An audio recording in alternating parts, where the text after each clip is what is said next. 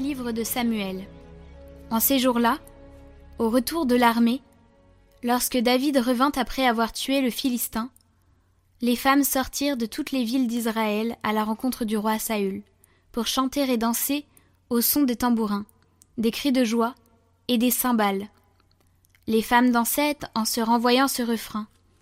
Saül a tué ses milliers, et David ses dizaines de milliers. Saül le prit très mal et fut très irrité. Il disait À David on attribue les dizaines de milliers et à moi les milliers. Il ne lui manque plus que la royauté. Depuis ce jour-là, Saül regardait David avec méfiance. Saül dit à son fils Jonathan et à tous ses serviteurs son intention de faire mourir David.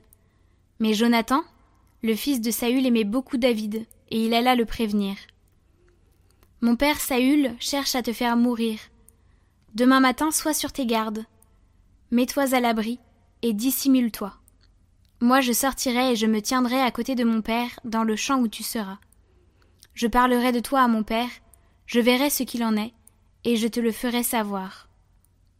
Jonathan fit à son père, Saül, l'éloge de David. Il dit Que le roi ne commette pas de faute contre son serviteur David, car lui n'a commis aucune faute envers toi.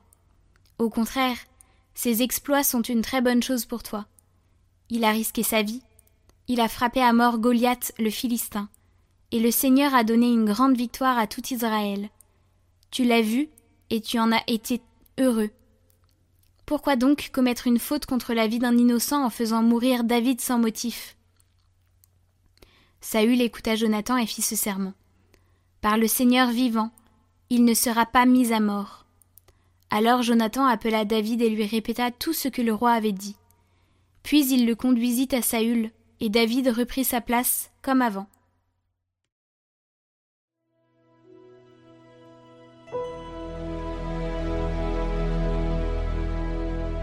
Sur Dieu je prends appui, plus rien ne me fait peur.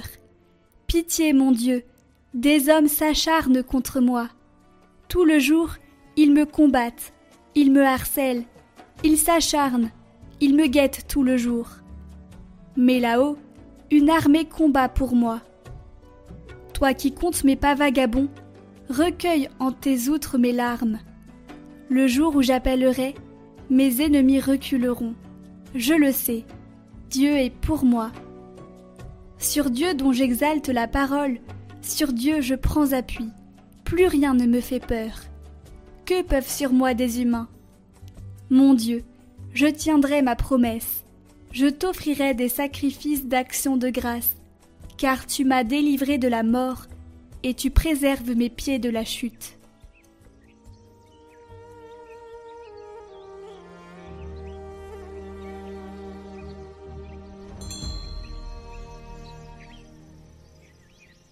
Évangile de Jésus-Christ selon Saint Marc.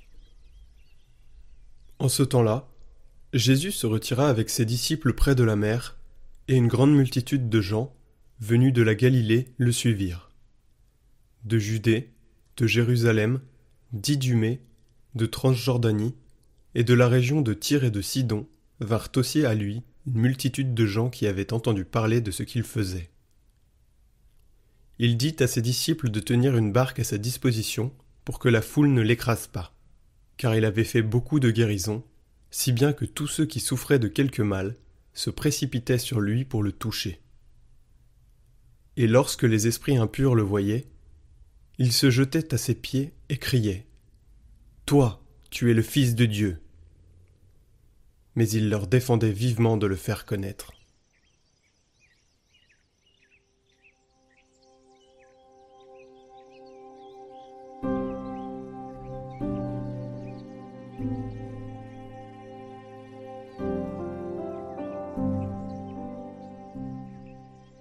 Commentaire de saint Anatase. Tous ceux qui souffraient de quelque mal se précipitaient sur lui pour le toucher. Le Verbe de Dieu, incorporel, incorruptible et immatériel, est arrivé dans notre région, bien qu'il n'en ait pas été loin auparavant.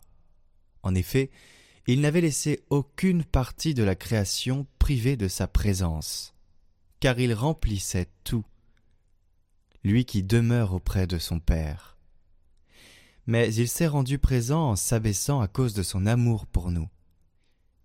Et il s'est manifesté à nous. Il a eu pitié de notre race.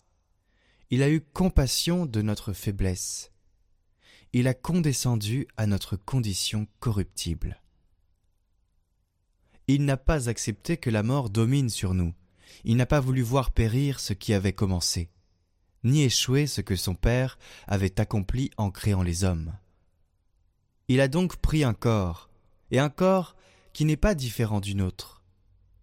Dans le sein de la Vierge, il a construit pour lui-même le temple de son corps. Il en a fait son instrument adapté pour se faire connaître et pour y demeurer.